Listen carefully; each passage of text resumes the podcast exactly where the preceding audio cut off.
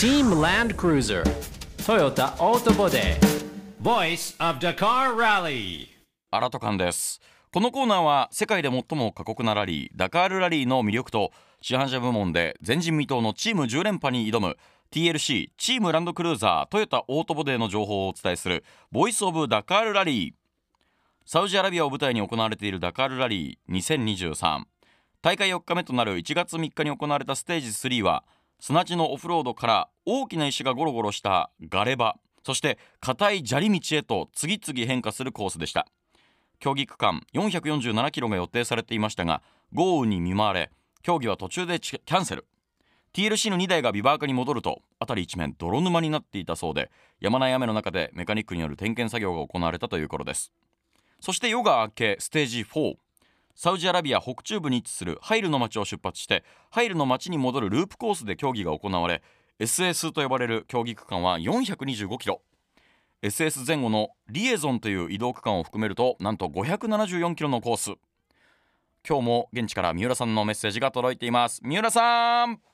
モーニングブースをお聞きの皆さん、新戸さん、おはようございます。DLC ドライバーの三浦です。えー、今日はですね、1月4日、ステージ4、SS スタート地点から、えー、この音声レポートをお届けしています。えー、いよいよですね、え今日から本格的な砂丘ステージが始まりまして、今、あの、僕の目の前にはもう、本当に広大な砂丘が360度広がっている、そんな状況です。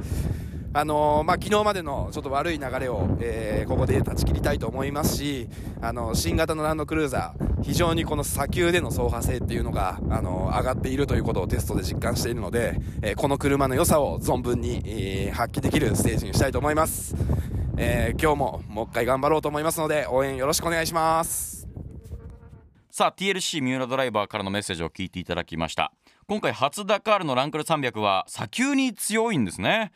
ステージ4はその三浦さんの言葉通りの結果となりました。三浦さんの1号車バソドライバーの2号車ともにパンクなしでフィニッシュ。1号車が市販車部門1位でゴール。2号車が2位でゴール。昨日までの悪い流れ断ち切ることできたんじゃないですかね。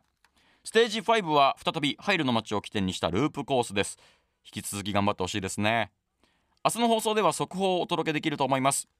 さあこのコーナーでは皆さんからの応援メッセージを募集しています。送ってくださった方の中から抽選で TLC のオリジナルグッズをプレゼント。詳しくは ZIPFM ウェブサイトエントリーをご覧ください。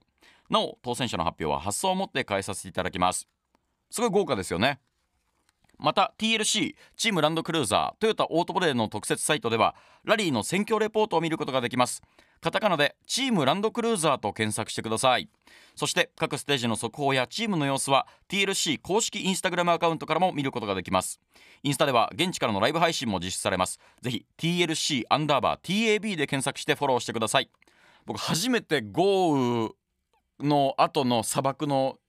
地面見たんですけどあんなビタビタになるんですね。すごい過酷なのが伝わってきます。というわけでチームランドクルーザートヨタオートボでボイスオブダカールラリー。明日のこの時間もお楽しみに。